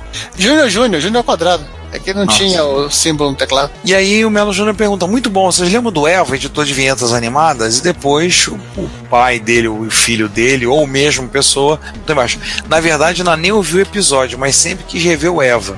Não, cara, não é a banda Eva, pelo amor de Deus. Mas aí eu comentei embaixo, ouça que você terá uma surpresa. A gente falou do editor de vinhetas animadas, sim. Da Bahia Vídeo Informática. Vamos lá, seguindo na, na sequência aqui, o comentário do Boagro, né? Muito bom escutar essas histórias. Fico pensando em quantos países além do Japão que o MSI se profissionalizou com vários aplicativos e não ficou apenas como videogame de luxo. Como eu vivia na Polysoft, acabei comprando Aquarela. Não usei muito Grafos 3 também. Na escola fiz um trabalho em grupo de 200 anos de Inconfidência Mineira, todo com MSX, texto no Tazword, gráficos desenhados pixel a pixel na aquarela viva, porque o aquarela não tinha zoom. Tiramos 10. Eu comprei outro app que você cria- criava cartões de aniversário, é, Natal, etc. Usei bastante também, não lembro o nome, talvez seja- era Print Master ou algo do tipo. Muito provavelmente pode ter sido Poster Maker. Eu também acho muito provavelmente era o Poster Maker. É, o Mestre personalizou. Na Holanda ele foi muito usado como equipamento a ponto que só muito depois, meados dos anos 90, que eles começaram a substituir, ser substituído por PCs. É, não sei outros países. Não sei da, da Na, na. Espanha o pessoal utilizava muito para em, em autoescola. Até hoje, né? É, ele foi usado, na verdade, ele foi usado no mercado educacional em diversos lugares, profissionalmente. Acho que a gente pega alguns exemplos lendo revistas, eh, revistas argentinas de, MS, de MSX, alguns exemplos interessantes. Eu acho que teve um- alguma coisa também interessante na Europa a respeito disso. Na Inglaterra não, porque na Inglaterra descobrimos, acabamos descobrindo que o MSX era caro pra caramba. Ah, competi- cara, convenhamos, né? Competir com Sir Clive Sinclair é difícil, né? Não, o MSX, sim, o, MSX, o, o Pazop era mais caro que o, o MZ800, que já era uma máquina cara no Japão, na época do lançamento. Né? Você vai entender o que, que os importadores, os importadores é, ingleses estavam fazendo ou tinham na cabeça. Mas a, mas a Inglaterra tem uma política meio curiosa de importação. Eu acho que a Sharp devia ter fábrica local, então conseguia amortizar um pouco esses preços aí. E talvez a, a Toshiba e a Sony, por talvez não terem fábrica na época, não conseguiam fazer. Não duvide disso. Agora alguém passa o comentário do Jaime? Uma, uma, deixa que eu pego o comentário do Jaime. Cadê que eu já me perdi aqui? Ah, É muito parecido com o comentário do. É. É, o. o É o. É, o Jaime na verdade responde ao Fernando, né? Que ele diz que pode estar enganado, mas acho que o Brasil foi o único país do mundo em que durante os dois ou três anos existiu um cenário de utilização profissional, ou melhor dizendo, comercial do padrão MSX. Eu acho que é profissional mesmo. Teve um trabalho, não é só comercial, não, teve profissional também. É. Né, de profissional liberal. Passando atestado de velhice nesse momento, né? Né? A, a, a juventude milênio que nos ouve nem, nem, nem sabe o que é isso. Enfim, melhor não saber mesmo. Desculpa aí, os milênios. E isso graças à famigerada reserva de mercado, além de algumas particularidades do padrão MSX, como a compatibilidade de nível de arquivos com planilhas e bancos de dados dos então cara, são específicos compatíveis, expansibilidade CPM, 80 colunas, etc. Algo que, pelo que me consta, não acontece nem no Japão, em razão da falta de disponibilidade alternativa primáriamente destinada à utilização séria. Bom, no Ja- no Japão, né, acho que, acho que ninguém nunca pensou, né? Eu acho que chegaram a usar, mas não foi tão forte quanto aqui. Não. Ah, vê um uso muito, muito sério do, do GMSX para edição de texto, né? Tanto que o. Sim, os- É, Os MSX da National em geral, todos eles eram Apuros. uns até era impressora. É, É, mas o, mas o apurou é uma coisa muito específica, né?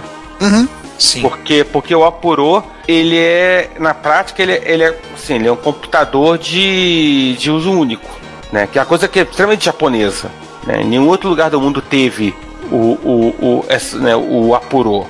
Você teve computadores dedicados à impressão de, à, à A edição de processamento de texto, mas também, também fazia outras coisas, não estava amarrado, né? É, mas, mas acho que como o apurou, não, não teve.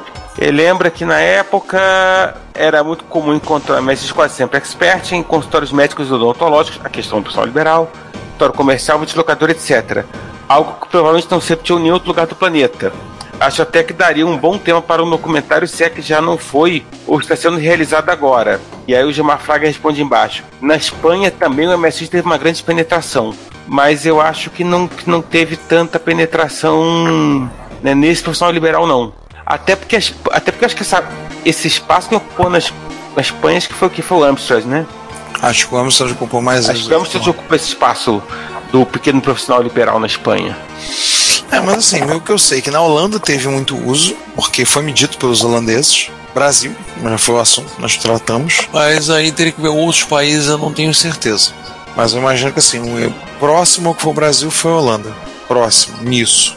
E aí depois vem nosso chapo Danjovic, também fala de alguns programas que ele fez, e, um- e aí ele botou os links lá para quem quiser inclusive baixar, tá no blog dele, tá disponível. Um copiador de fitas cassete inspirado no PC Tools, um detector de código Morse, Olha, o Morsex. Hã? Achei que fosse pornô. o um copiador em Screen 2 e ele comenta: as cores são horríveis, mas é por causa do monitor monocromático que eu usava, também conhecido como TV Philips TX. É a mesma desculpa do cara que fez aquele desfragmentador de fatidoso para MSX, o Improve, né? Sim. Não, só que as cores dele estão tão razoáveis. ah. O Improve usa, ama- usa ama- o amarelo com magenta. Não era fundo preto com magenta. Preto, magenta e amarelo. Nossa, é verdade, a borda é amarela. Nossa, gente, só alegria, hein? Aí ele coloca: nesse último link tem um outro copiador que peguei com um amigo lá pelos idos de 88. O irmão dele passava de um grupo que fazia software para MSX. Mas o que o pessoal mais fazia era copiador, né? Sim, porque era, era a demanda do mercado. Era a demanda do mercado, era copiar, copiar, copiar. Sim. Pirataria. Mas eu achei legal o, o Morsex aqui dele. E é, o Jo- Giovanni, agora tua vez, lê do Punk. Vamos lá, vamos seguindo aí. Aí o Peter Punk respondeu, né? Usei muito Grafos 3, o Aquarela, muitas vezes fazia uma parte do desenho em um, convertia para o outro, fazia outra parte no outro, editor, editor fazia, fazia de volta e ficava nesse ciclo até o desenho ficar legal. Outro que eu também usava bastante era o PageMaker da Nemesis e o Professional Publisher da Discovery. O PageMaker era, era uma vida triste de lentidão, praticamente abandonei depois que descobri o Professional Publisher. Fiz outro, muitos jornalzinhos, boletins, pôster, pôsteres, etc. nesses dois programas. Concordo com ele. O Professional Wish era muito mais rápido. PageMaker era uma, uma luta. SageMaker era em Basic, caramba. Eu sei, por isso mesmo que era uma luta. É, o, o, o, o, o problema é que quando surgiu, assim, assim talvez a, a grande coisa da Discovery foi, foi quando ela, ela padronizou que ela iria usar programa compilado em Pascal e, né, e, e aí quando vo- aquelas vantagens que você tem quando você padroniza numa linguagem e tal é que você pode começar a explorar a velocidade. E aí realmente assim né, conseguia uma, umas- em termos de velocidade umas coisas bem interessantes. E óbvio né rodar em Basic sem um turbo da vida é né? É pedir pra sofrer. Nossa, tá- nossa aqui, nos hidrós do, do Elixir Expert desenhava. Até porque as rotinas de desenho em Basic eram muito, Basic eram muito lentas. Elas são lentas porque, o, o- na verdade, elas tentam ser inteligentes. Isso dá um, um- dá um post muito louco no Projeto Computaria sobre tentar explicar por que, que o, o Basic do MSZ é mais lento para desenhar coisa, porque ele simplesmente ele quer ele ser inteligente. Ele quer ser legal. Sempre que um software quer ser legal, ele se atrapalha. Exatamente. Mas isso, ma- mas isso um dia vai virar post. Um dia. Quer dizer, se não virar também, em algum momento alguém vai reclamar pro Giovanni e vai aceitar fazer um post. Então, Ele vai ser obrigado a fazer. bom, e o Vladivostok? Vai lá. Adorava usar o Sol X2, pelo, pena que não evoluiu além do ponto 5. Uma versão 2 será uma boa, agora com o Nexon então seria perfeito. Usei bastante grafos 3, aquarela e PageMaker para fazer trabalho de escola. De cabeça só me lembro de usar esses na época, fora as apresentações de Basic que fazia gravava em VHS. Tanto para uso pessoal como para apresentações na escola. Olha, subtitle, ele quer o cara das legendas. Né? Indo agora pro 90 parte 2. Parte B, né? É o parte B, depende do ponto de vista. Não, é parte B mesmo. Tá escrito no episódio, pô. Vai ficar uma bagunça. Mas tivemos mais oito comentários, que bom, o pessoal comentou, né? Primeiro comentário do Melo Júnior. Como era mesmo o nome daquela revista digital que o De, De Giovanni criou? Ó, saudade. E eu vim embaixo e respondi pra ele. Digital Book, a gente citou no final do episódio, se eu me lembro bem. E ele agradeceu. Isso, ouvi depois, valeu. Aí pegando de volta aí, Siroga Vladivostok. Jogos de Adventure nacionais eu não me le- lembro de ter jogado. Cheguei só a ver em catálogo. Usei muito Hot Asme. Este até cheguei a gravar uma Apple e, colo e colocá-la no kit 2.0 da CVS. Olha, ele também chupou a ROM. Sim, tem um Expert, tem um Expert 2.0 já com Hot Asme, embutido em algum lugar desse país. Usei o Fast Copy e o BKP2, e claro, o copy baixaria. Se não me engano, o Ulisses o recuperou em algum disquete mofado meu.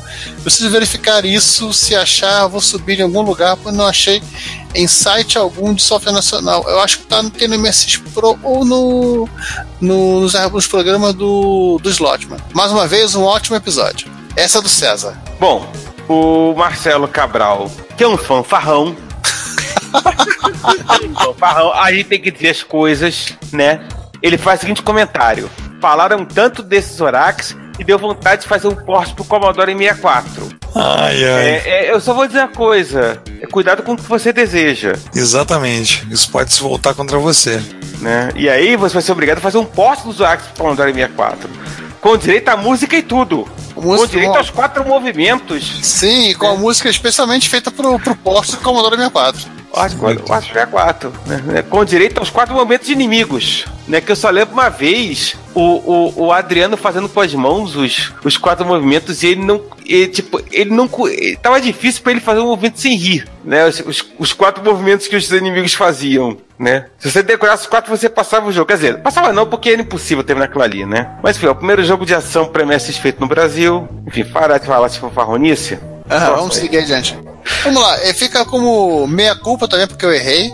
O Mega Assembler era baseado no Simple Asm da Coral, ou da Corel. Eu também tenho um cartucho feito em casa que também uso até hoje. Olha, no clube do, do Asen. Também contém uma versão melhorada do Simple com comandos Fload e Fsave, que permitem gravar e ler em fita cassete a 2000 baud um único bloco. O load original só é, usam é, vários blocos de 56 bytes. O mesmo pessoal que fez essa melhoria também, é, fez também uma outra versão com editor de tela cheia e comandos semelhantes ao WordTar, Ctrl-KB, Ctrl-KK, etc. Essa versão não podia ser gravada diretamente em cartucho, pois usava código automodificável para caber nos míseros 4K que restavam sem uso na Apple original do Simple. Ele deixou aqui o link pro da Coral, Coral Corporation. Fez uma, um- uma penca de, de utilitáriozinhos para MSX. Muitos deles vendidos no Takeru, inclusive. Nossa. dizer, pelo sistema Takeru, não na Takeru, o pessoal achar que compravam lá na Nilo Peçanha. Ni- Nilo Peçanha. É. Vai lá, Ricardo. É o comentário do Jovic, né? É o do. Não, é o do Eliezer agora. O MSX TopCAD poderia ser usado para digitar esquemas eletrônicos. Aliás, creio que ele era vendido com esse viés, tanto que já vinha com biblioteca de símbolos eletrônicos. E aí o Clax colocou o manual disponível para quem quiser pegar para ver. Um link no site dele. Cheguei a digitalizar o manual do, do Professional Data Retrieve, do Aquarela. E esse também tá offline. Tem os arquivos salvos em algum lugar, se alguém quiser se interessar. Bem, Eliezer, manda pro, pro dataset. Fala com o Júnior Capela, manda para ele.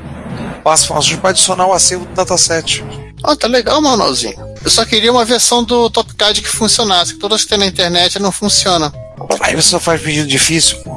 Todas elas dão um erro do um erro no único ponto de- de endereço específico de memória que eu tô achando que é a trava de é a trava de proteção contra cópia. É possível, esse programa, esse meu TopCAD já era feito em Pascal.